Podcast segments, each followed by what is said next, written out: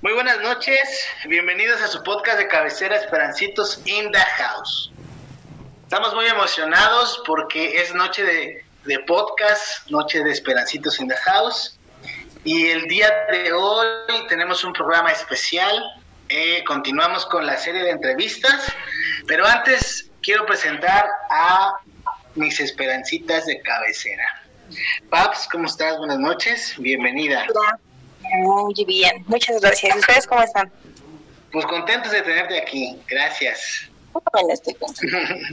Rosy, ¿cómo estás? Hola, buenas noches. ¿Bien y ustedes? Buenas noches. Bienvenida, bienvenida, bien, gracias. Glow, ¿cómo estás, Glow? Hola, súper bien, fascinada de estar aquí. Perfecto. Muy bien, pues espero y tengan preparadas todo tipo de preguntas de todo tipo de géneros, ámbitos, colores, porque el día de hoy tenemos con nosotros a un invitadazo, él es Iván Miranda, tiene 25 años, es licenciado en actuaría y actualmente es coordinador de bases de datos. Iván, buenas noches, bienvenido. Hola, ¿qué tal? Muy buena noche. Muchas gracias por tu tiempo y eh, esperamos que pases un rato agradable aquí en Esperancitos in the House. Claro que sí, muchas gracias. Aprovecho para decir que soy fan. Ay, uno más de la lista, ¿no? Uno más de una ovación. Eso, eso, muy bien. Bueno, pues vamos a, a empezar con la pregunta obligada y es, ¿qué hace un actuario? ¿A qué se dedica? Eh, eh, qué, eh, ¿En qué se enfoca la actuaría? ¿Puedes comentarnos acerca de eso un poco, por favor? Claro que sí. Bueno, en estricto sentido, eh, el actuario, la carrera está enfocada a temas de seguros, ¿no? En estricto sentido, nace la carrera presentando modelos mm, matemáticos y financieros para calcular el costo de un seguro. Esa es la primera parte que se tiene con actuaría y actualmente el actuario se desenvuelve en varias ramas. Se desenvuelve en la parte de la estadística, en la parte de, en la parte de minería de datos, en finanzas, ¿no? Con el tema de fusiones entre empresas, el cálculo de riesgos. Nosotros somos expertos en el riesgo. Nosotros mm, definimos o queremos probar que existe un fenómeno aleatorio que vamos a llamar riesgo y que podemos medir y podemos ponerle ya sea un número en, en porcentaje o ponerle una cifra como pérdida o ganancia para algún negocio o algún evento que queramos estudiar de interés, ¿no? Ok, suena súper interesante, sobre todo lo del riesgo, ¿no? O sea, ustedes le pueden decir, ah, este, ¿sabes qué? Sí, aquí está esta situación, pero tiene tal nivel de riesgo. Entonces ya ellos decidirán si aplican o aplican, si compran o compran, dependiendo de la situación, ¿correcto? Es correcto. Ah, perfecto, ¿no? Eso está, está, está muy bien. Y tengo entendido que eres el jefe de PAP, ¿cierto? Pues cuando no se pone rebelde, sí. Cuando está de rebelde, pues ni me acerco. Te creemos, la conocemos. Y, yo quisiera preguntarte, ¿cómo es, ¿cómo es a los 25 años tener gente a tu cargo? Digo, a los 25 años hay mucha gente que todavía está estudiando. A los 25 años hay mucha gente que, que todavía no ha concluido este, ciertas partes de su vida, pero tú a los 25 años ya eres licenciado y eres coordinador. ¿Cómo, ¿Cómo es eso para ti? ¿Qué representa para ti a tan corta edad alcanzar un objetivo tan grande? Pues es un, es un reto o es una experiencia bastante gratificante, pero en el día a día es, es, es un reto, porque tú siendo responsable de un área, para empezar de un área, ¿no? de una parte del proceso fundamental de una empresa, es, es complicado, porque tienes que dar resultados. Pero si lo vemos desde el lado humanizado, si lo vemos de, de parte de que tienes a personas a tu cargo que te ayudan aparte del proceso, es un reto porque tienes que enseñar, tienes que hacer una curva de aprendizaje, que entiendan y que amen el proceso en el que se están desempeñando y siempre estar atento ¿no? a las necesidades que tiene, pues, ti- tiene tu gente. Y pues aquí tú como coordinador de un área te encuentras mucho tipo de, de ideas, este, también de escuelas, ¿no? O sea, no, no me refiero como instituciones educativas, sino como de, de enseñanzas de la vida, ¿no? Hoy, por ejemplo, te puedo decir que en, el, en el corto tiempo que llevo como coordinador de un área de base de datos, que son tres años, ahí te puedo decir que en estos tres años pues me he encontrado con muchas muchas personas que tienen una ideología completamente distinta a la que a la que yo manejo pero que ayudan al proceso no ayudan a que todo surja fluya de manera natural y se alcancen los objetivos Claro, sí, importante. Ok. Adelante. Oye, oye, Iván, yo tengo una duda. Ya dices que llevas tres años ya en este puesto. actualmente como coordinador de base de datos sí ¿Cómo es que, cómo decirlo, cómo lo lograste? ¿Cómo fue tu, tu ¿Cómo fue la camino hacia eso, no? O sea, porque entonces, ¿qué fue? A los 22 empezaste como coordinador. Más o menos Nico. te platico un poco cómo fue mi carrera, ¿no? A los 18 años, cuando empiezo a estudiar la carrera, eh, yo vivo por la zona sur de la Ciudad de México, ¿no? A unos 20 minutos de Six Flags. Entonces, yo en ese entonces estudiaba en CCH Naucalpan, en Naucalpan, en CCH Sur, ¿no? Y, eh, con el pase de la UNAM, yo esperaba estudiar en CEU, ya sea la carrera de actuaría o te dan una segunda opción, ¿no? Ya no te dicen en, en qué, en qué sede, pero tú la primera opción la puedes pedir la carrera y la sede en la que quieres. Yo pedí actuaría en CEU y en caso de que no me dieran actuaría, eh, pedí matemáticas, porque soy un fan de las matemáticas. Wow, ok. yo mi idea era centrarme y quedarme en CEU, pero eh, derivado a un examen que también te hacen como de conocimientos y actitudes antes de que elijas la carrera, eh, ese examen lo saqué perfilado para la carrera de actuaría y se apegaba al plan de estudios de la FES Acatlán. FES Acatlán está por Naucalpan Centro. Entonces, con mi pase me mandan hasta Naucalpan. Imagínate todos los días levantarte a las 5 de la mañana para tomar tu camioncito y llegar a tu clase a las 7 de la mañana. ¿No? Entonces, en ese primer, en ese primer semestre tuve un, muchas dificultades y eso hizo que perdiera ciertas materias. Ahí en la carrera de actuaría en Acatlán tenemos una seriación muy importante que si desde el primer semestre reprobas una materia, puede llegar a afectarte hasta octavo semestre y se va recorriendo esa seriación hasta que tú cumplas con las materias establecidas, ¿no? Entonces, por ejemplo, una de las materias más pesadas o de especialización que tenemos en, en octavo semestre es una, una materia que se llama eh, Matemáticas Actuariales para Pensiones. Ok. La predecesora para esa se llama Matemáticas Actuariales. Dos. La predece- y esa, esa se toma en séptimo semestre. Entonces, si me voy así hacia atrás, la primera materia que me abre toda esa ramificación es cálculo diferencial e integral 1. Si tú reprobabas esa materia, prácticamente estabas alargando tu carrera medio semestre más. ¿no? Sí. Entonces, sí, sí fue un poco complicado mi primer semestre, sí tuve un poco de dificultades, no solamente para trasladarme, sino situaciones personales. Y pues eso hizo que reprobara la, la materia de cálculo 1 y pues, al siguiente semestre los recursamientos ya eran en la tarde.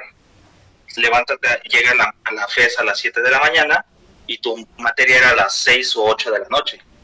Entonces era Oh. estar todo el día fuera de mi casa y llegar a las 11, 12 de la noche. Prácticamente no dormía nada, ¿no? Sí. Sí, ¿no? Llegabas y otra vez, ¿no? y otra vez.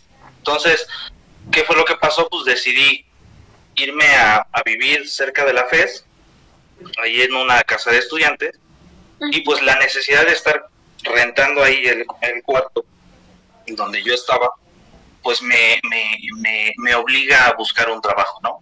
Y en primera instancia, pues tú dices, pues, ¿de qué puedes trabajar, no? Y en ese entonces hubo una feria del trabajo ahí en la, en la FES, y estaban solicitando becarios, becarios para INEGI, este, para as- aseguradoras, y pues yo le quise entrar. El problema es que no, no, no ves ahí este, en la feria que, que esas, esos becarios son especializados ya cuando tienes el 60% de las materias de la carrera o cosas por el estilo. Ok, Y sí. entonces me quedó la curiosidad de saber que era un becario.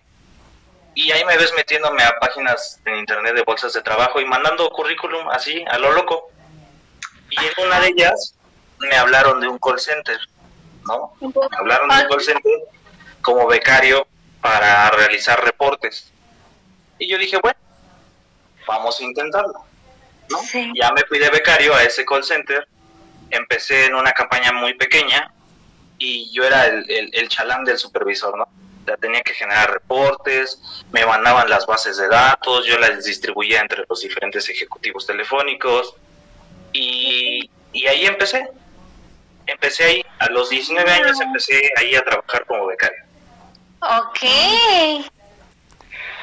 Posterior a ello, la campaña no duró mucho tiempo, eh, duró más o menos como seis meses, ya iba a cumplir ya los, este, los 19 años, y sucede que la campaña cierra, ¿no? Se termina, porque estaba por temporalidad.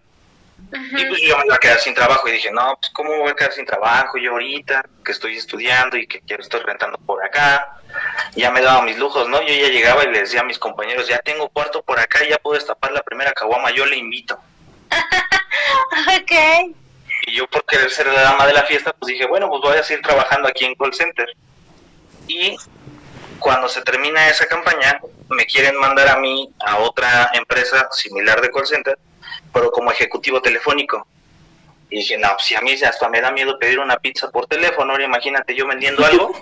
más, más difícil, ¿no? Sí, claro.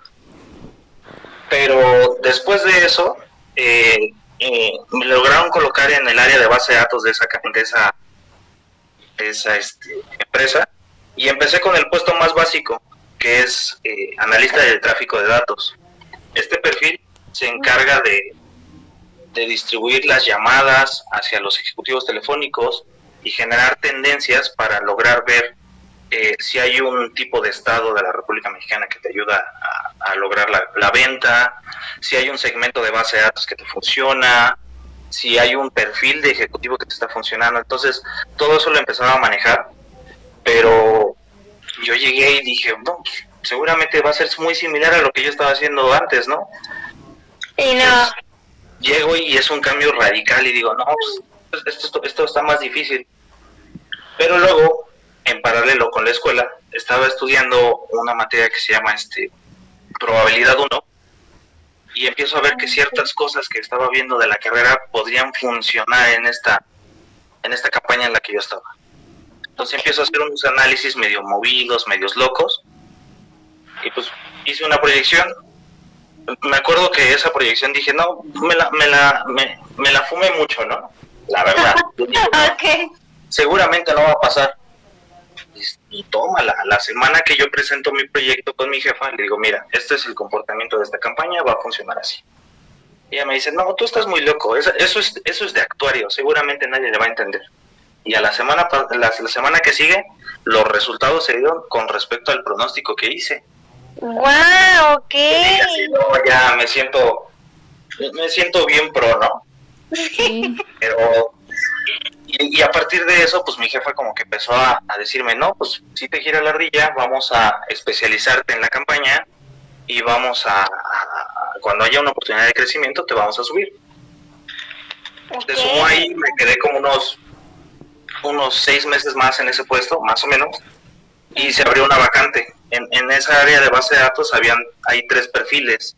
El analista de tráfico, que es el puesto más pequeño, el analista MIS, que se encarga de hacer reportería más avanzada de la campaña, y el administrador de base de datos, que ya tiene que ver con lenguajes de programación, SQL, cosas por el estilo. Ok. Entonces me abren una vacante para eh, reportador como MIS y ya me empiezan a pro- profundizar más en, en procesos de la campaña, ¿no? Ya, ya este conocimiento general, no solamente de ver tendencias de venta, sino conocimientos completos de la campaña. Y entonces a partir de ahí empecé a crecer. Me quedé como MIS un año y medio, ya tenía casi los 21 años Y después de Mayes me ascendieron al responsable del área de Mayes, me quedé como dos meses. Y posterior a ello me empezaron a educar como administrador de base. Y ya, yo ya había pasado por los tres perfiles del área, y yo decía ya, de aquí soy. Sí. La, la, la campaña, más bien el, el call center para el que estaba trabajando, pues desgraciadamente cierra, las, cierra sus puertas. Ah, Entonces, la campaña en la que yo estaba, me dicen, no, pues es que ya eres un recurso este, valioso para la campaña, porque ya has implementado nuevas cosas y estamos viendo la tendencia, y pues queremos que te vayas a otro call center con nosotros y ya vas a ser coordinador del área. Ay, Y yo súper mismo bien. yo decía así, bueno, va, sobres, yo me voy. Sí. Aprendí de ahí y de ahí para adelante. Llevo tres años siendo coordinador de un área de base de datos y de ahí no he bajado. ¡Wow! ¡Qué increíble! Digo, o sea, como todo, ¿no? Te ha tocado darle, pero realmente es que a tu corta edad has logrado, pues algo que, como dice Dani, a muchos, pues ni soñar, ¿no? A esa edad. ya a los 25 años está bien amigo de la Cheve. Yo quiero preguntarle algo. Dale, Dale. ¿Y ¿Qué ha sido lo más difícil que has pasado eh, pues, laboralmente en tus tres años como coordinador? Lo más difícil, pues mira, una vez me tocó un analista de reporte, decir su nombre porque seguramente puede golpearme, pero. Le mandamos un saludo. Tú analista de reportes. complicada, ¿no? Porque un día yo llegué y le dije, pues vamos a comer, ¿no? Yo soy fan de comer saludable, fan de comer este taquito, porque ah, los taquitos traen verduras y eso es muy saludable. Claro. Los taquitos de vida. Una grasa, maíz y la coca es el complemento. Excelente, excelente comentario. pues, pues, esa vez que yo quería comer tacos, pues me tocó la desgracia de que venía como que mojada y nos hizo comer pollito Kentucky. No, no veo que está tan malo el cambio, pero no era día de pollito. Hablando un poco en serio, lo más difícil que me ha tocado en mi vida laboral, yo creo que han sido estos dos últimos años, ¿no? El año que tenemos este de pandemia, de, bueno, los dos años que llevamos a cumplir de pandemia, creo que ha sido lo más difícil que, que yo he vivido. Porque yo como, como coordinador de, de un área administrativa, mm, no tuve la desfortuna de recortar mi personal administrativo. Pero siendo una parte fundamental de la campaña, sí tuve, ver, tuve que ver varias miradas ¿no? pasando de, de su estación operativa a recursos humanos. Entonces, creo que eso, eso ha sido lo más difícil que, que he visto en mi vida laboral. Uf. Qué Eso sí ha complicado. sido lo más. Sí, te lo juro que eran noches de desvelo para mí. Y hasta mi mamá me decía, mejor vamos al psicólogo para que te mande receta, ¿no? Medicamento. Y le digo, no, jefa, no te preocupes. Mira, allá afuera en la esquina está un carnal que vende a 10 varos un, un kilito de pasta y con eso se me va de lo No necesito el medicamento del No. Que dices más barato y efectivo, ¿no? Y es más, si quieres te comparto.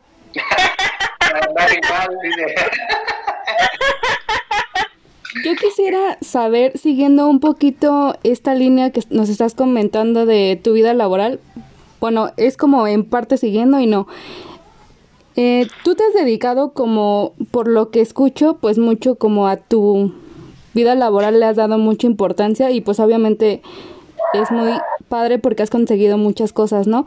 Pero en cuanto a tu vida eh, personal, ¿crees que ha interferido o, digamos que están como equilibrado tu vida personal con tu vida laboral?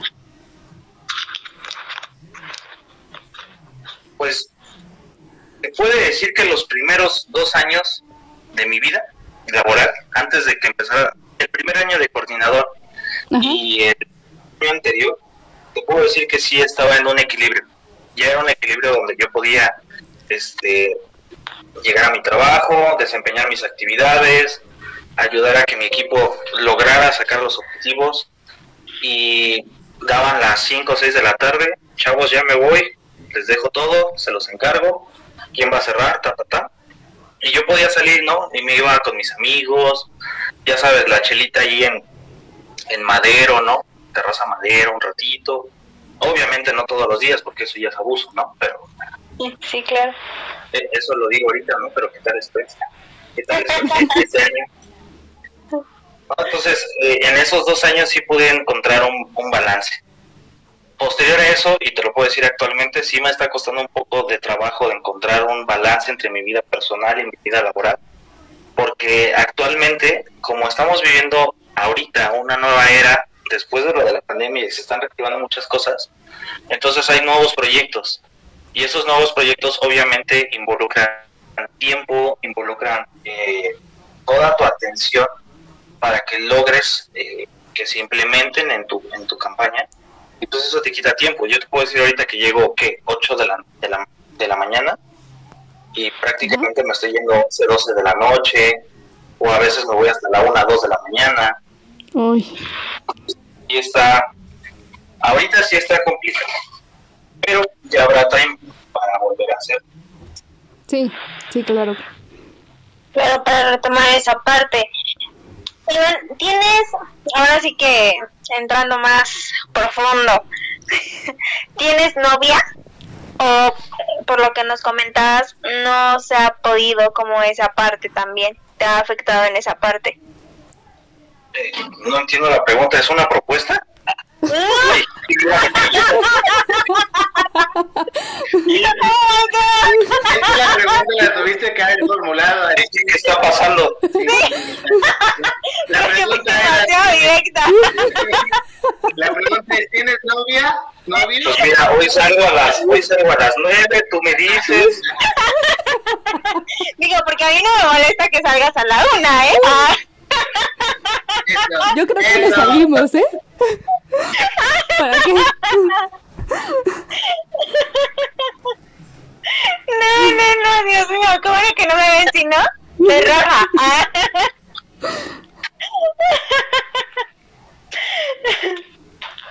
ahorita actualmente sí, sí tengo novia. Lamento destruirte tu corazón. Ay, Pero híjole.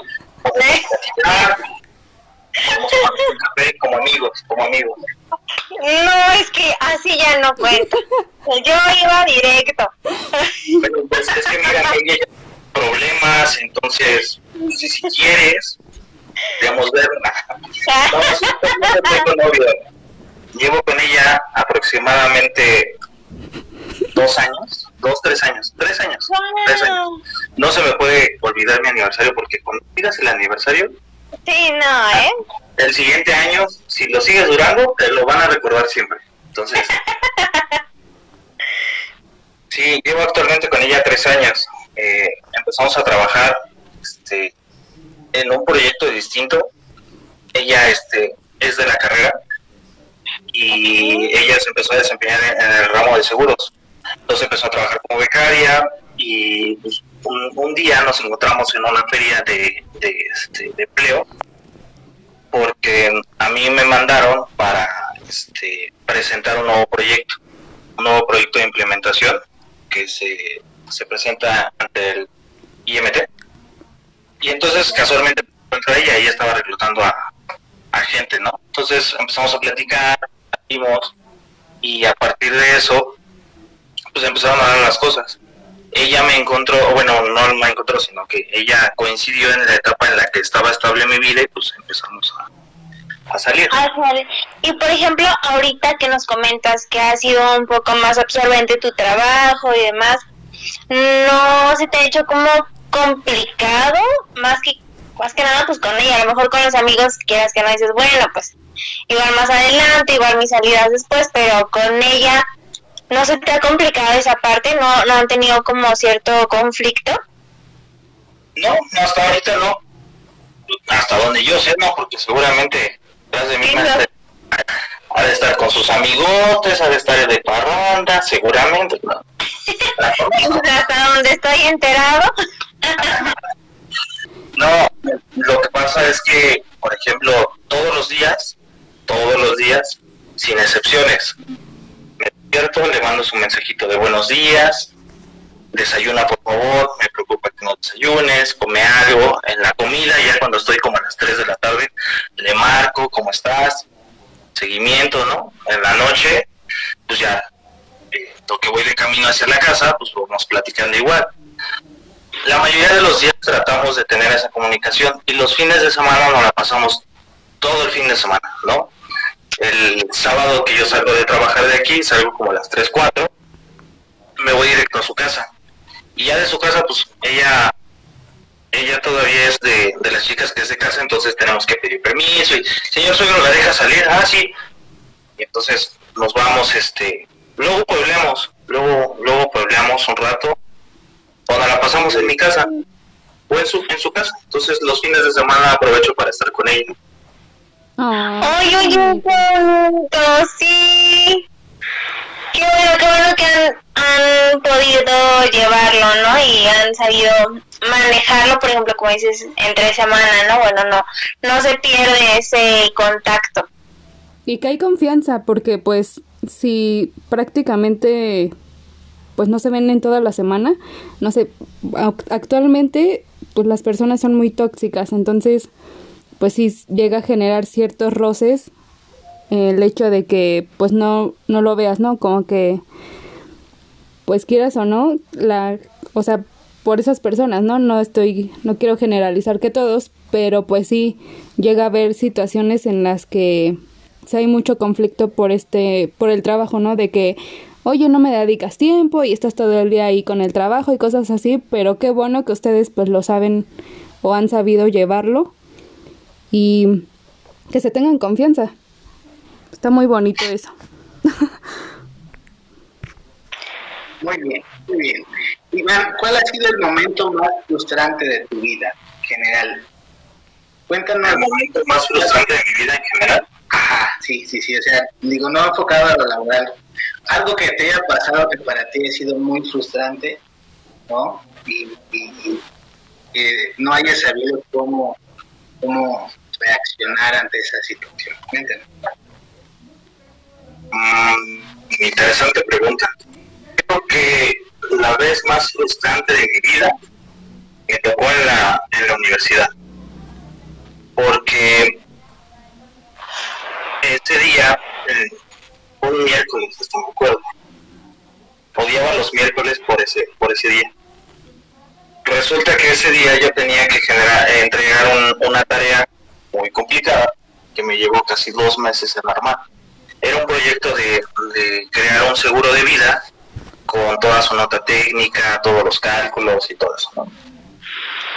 Ese día yo había quedado con un amigo, que era uno de mis mejores amigos, bueno, es uno de mis mejores amigos, y nos pasó lo típico, que nunca, nunca, nunca, nunca me había pasado, pero siempre mentía. Es que mi amigo tenía la USB y no vino. Y ese día no sabía cómo decirle a la profesora porque la profesora ya ni nos ni nos hacía caso a nosotros, éramos los dos únicos que estábamos solos en el grupo y pues si no pasaba esa, si no entregaba esa tarea me iba a reprobar y si me reprobaba me iba a quedar un semestre más, ya de por sí ya había recuperado mi semestre que había perdido. Entonces, desde la mañana le estoy recordando, no vayas a faltar, no vayas a faltar, no, sí voy, te lo juro que sí voy a las 5 de la tarde. Ya va a dar la, ya va a dar la hora de la clase. ¿Dónde estás? No, sí voy, ya voy para allá. Media hora de que empezara la clase era a las 8. Oye, Iván, ¿qué pasó? No te vayas a enojar. Digo, no me digas que no vas a venir. Es que estoy atrapado en, en el tráfico de periférico. Le digo, bueno, pero estás en periférico, sí te da chance de llegar pero Iván, estoy en periférico de Xochimilco. No, yo así de, no, no, no me digas eso, no me digas eso, ¿cómo crees? Y digo, me dice, sí, pero mira, estoy viendo en internet aquí ahorita y me voy a estacionar y te voy a mandar la tarea. Digo, bueno, pero en corto, no, ni la pienses, estacionate luego, luego. Y entonces ahí me ve saliendo a mí eh, a las a las ocho, siete y media de la noche ahí de la FES a buscar un internet, porque casualmente el internet que tenemos dentro de la FES no, no funcionó ese día, ese día cerró. Entonces me ves buscando ahí un internet afuera, estaban todas las todos los, los internets ya cerrados y me dice un chavo, me dice, hay uno aquí cerquita, al lado de la FES, hay un pueblito que se llama San Bartolo. Me dice, ahí en San Bartolo hay un internet. Y dije, bueno, me voy a a San Bartolo corriendo. Y ya cuando quise dar la primera vuelta dije, no, esto está medio peligroso por acá. Y yo todo bien enclenque aquí, flacucho, dije, no, me van a atorar. Entonces agarré un, un taxi, me fui hasta San Bartolo y ahí esperándolo. Este, el, el mensaje de mi amigo y ya le estoy marque y marque y no me contesta, no me contesta, no me contesta. Ya a las ocho y media de la, de la, de la noche y me contesta. Le digo, ¿qué pasó? ¿Dónde estás? Es que avanzó el tráfico, carnal, ya voy para allá. Le digo, no, no, es, es- es- ¿por qué no te paraste? Me dice, te voy a decir la verdad, amigo, vengo con mi novia. Le digo, ok, está bien, pero ¿y luego? Le digo, ¿tu novia va a entregar la tarea por nosotros o qué? Es que nos estamos peleando. Le digo, no, el peor día que pudieron escoger para pelearse ¿Qué onda? y entonces la morra gritándole y yo escuchando del otro lado y, digo así- y así le digo a mi amigo, le digo, pon el altavoz. Mi amigo se llama Julio, su novia en ese entonces se llama Leslie. Le digo, pon el altavoz. Le digo, Leslie, en serio, deja de estar molestando ahorita Julio, estacionense, busquen un internet, mándenme la tarea y después se pelean todo lo que quieran. Todo lo que quieran. Y entonces la profesora marcándome. Le digo, espérame Julio, porque me está marcando la profesora. Ya le contesto. ¿Qué pasó, Miss? Buenas noches, ¿cómo está? Nada de Miss, es el único trabajo, el único equipo que me hace falta para entregar el trabajo y ya me quiero ir. ¿Dónde estás?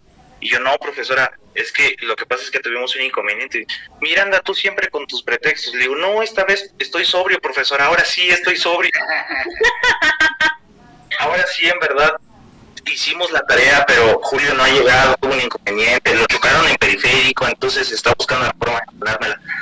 Me dice, pero tú le mandaste tu parte. Le digo, sí, yo tengo mi parte. Me dice, ok, mándame tu parte y ya con eso los califico a los dos. Le digo, sí, profesora. Y entonces ahí voy en, en, el, en, el, en, el, en el internet que estaba en San Bartolo y estoy tratando de imprimir mi, mi tarea. ¿Y qué creen? Se le acabó el tóner a la impresora. Ay, no, güey. Ay, no es cierto. Entonces, estoy buscando como loco otro internet. Llegué casi, casi a, a- colinas de ahí, al lado de San Bartolo hay un pueblito que se llama El Molinito, por cierto, lugar cultural de Naucalpan, es medio pesado. Toma sus precauciones. Y entonces ya voy, encuentro un internet, imprimo mi tarea, dan nueve y media, y la profesora me dice, no, Iván, ya no lo voy a esperar, ya, ya me voy a ir.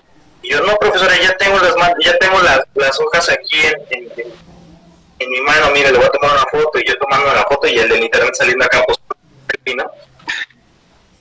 Y ya voy corriendo hasta la FES, llego, y la profesora ya no estaba. Y así de, no, ya fue la materia, no. Y entonces tuve que ir a hablar con coordinación de la carrera y decirles, este, no, pues tuve un inconveniente, pasó esto y esto, la profesora ya sé que no me lo va a calificar, pero nada más para que este, o sea, como que estemos en el entendido también de que no estuve fallando con la materia, porque en ese entonces yo metí una, una solicitud para que me ayudaran, o sea, para que cambiar de sede pero por no entregar esa tarea y por casi reprobar la materia, pues ya este, esa, ese, ese trámite pues se tuvo que ir para atrás, ¿no? Y entonces yo estaba bien enojado en la noche y ya llego a mi casa, bueno, al, al, al cuartito que estaba rentando por ahí y me marca la profesora. Miranda, ¿dónde está? Y yo, pues ya en mi casa, profesora, pues ya me mandó la goma. Son diez y media, estoy todavía en el estacionamiento puede venir a la tarea. Y yo ahí voy, ahí voy entregando mi tarea. Y va llegando mi amigo al estacionamiento. Carnal, ya tengo aquí la información. Y digo, no, no, no, pero ya le imprimiste, sí. Ah, entonces vamos, vamos, vamos. Pero, hace cuenta que la historia atrás, mi amigo Julio y su novia se habían peleado Y entonces, muy amablemente, la, la, la novia agarró y fue a imprimir el trabajo, se estacionaron en un café internet. Se estaciona, ella imprime el documento, pero no revisa cuál fue el documento. Ay, Y Julio, al momento de que quiere avanzar, o sea, de que ya estaba bien acarreado, se sube al segundo piso y ya ni siquiera revisó nada. Nada, nada, nada. Y entonces él se le entrega a la profesora y yo cometí el error de no revisarlo también.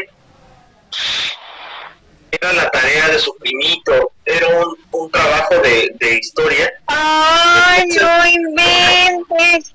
A las 11 de la noche todavía marcándome la profesora. Miranda, ¿es en serio que me entregó esta, esta tarea? Y así de, no, o sea, está bien calculado todo. Yo, ¿para qué quiero saber la vida de Benito Juárez? Y yo, ¿es en serio?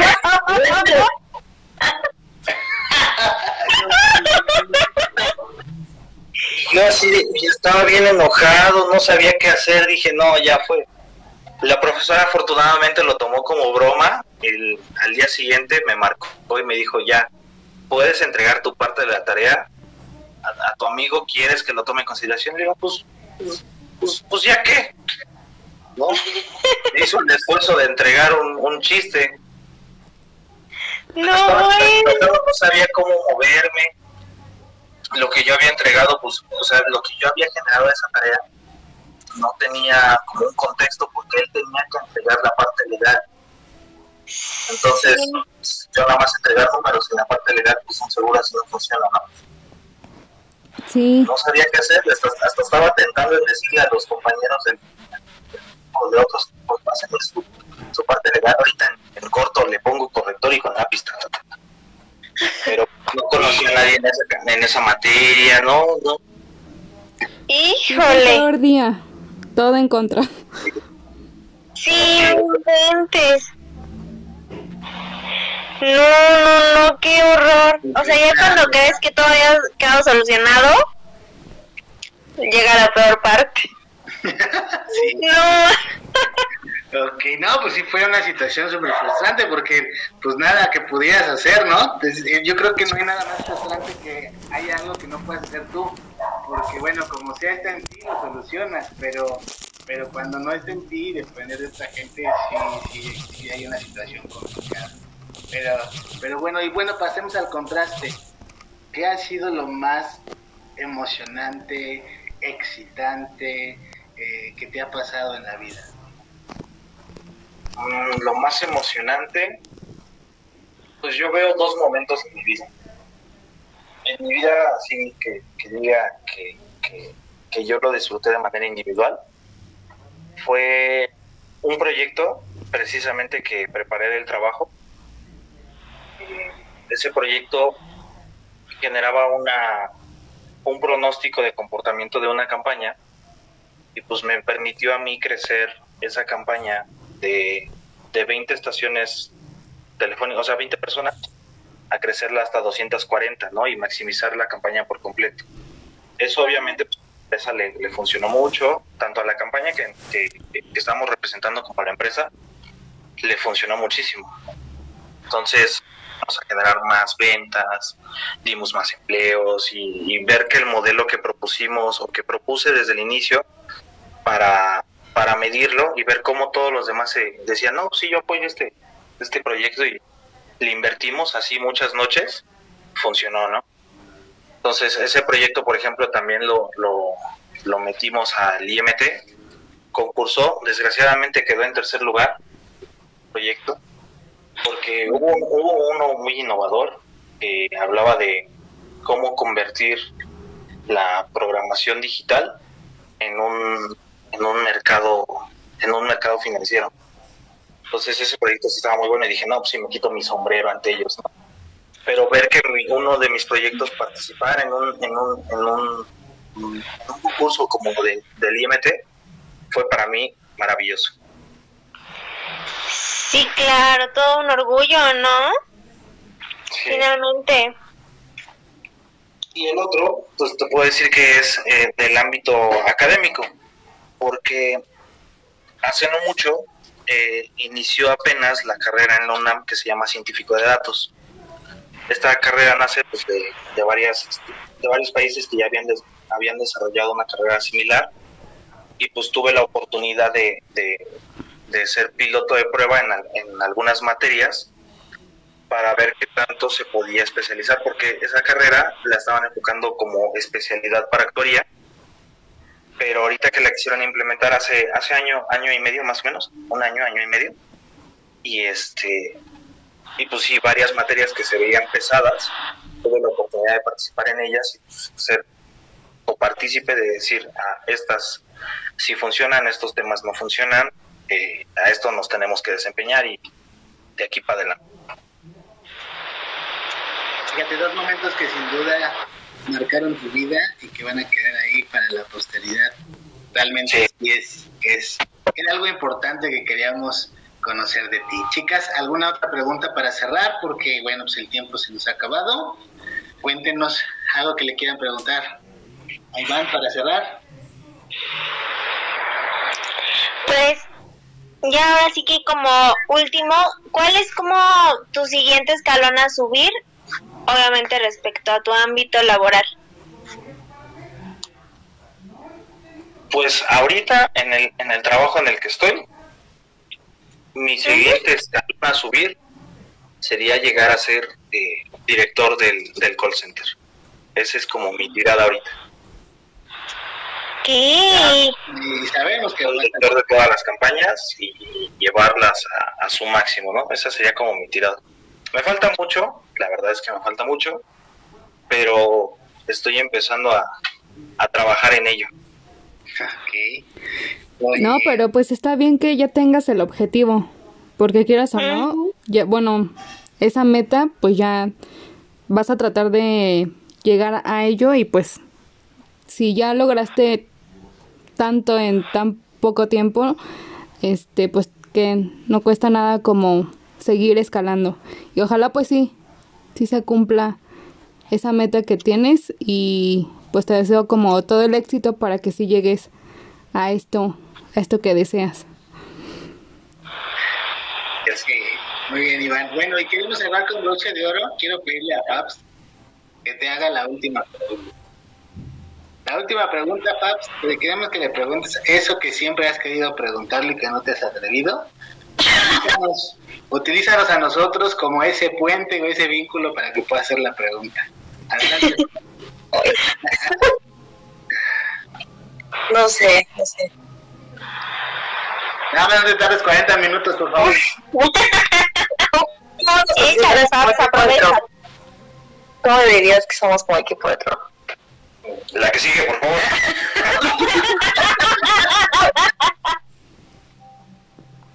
preguntas, ese error. Ninguna interferencia. Bueno, eso vamos a dejar que te la conteste personalmente. ¿Vale? Bueno, pues muchísimas gracias por, por el tiempo, Iván. De verdad deseamos y, y auguramos un futuro prometedor y exitoso para ti. Ha sido un placer conocerte y, y gracias por abrir este, ese, ese pequeño vínculo entre lo que es una confianza de contar lo más bonito, tu carrera, cosas importantes. Muchas gracias por tu tiempo y deseamos lo mejor y todo el éxito del mundo para tu vida. Sí, muchas gracias. También les agradezco permitirme compartir este tiempo con ustedes. No, hombre, al contrario. Permiten más sketch. Claro sí, claro sí. Las preguntas que tengo que hacerle a quien me invitó al café. Luego hacemos un capítulo de, la cita. Muchas gracias por habernos acompañado. Esto fue Lancitos in the Hasta la próxima. Bye.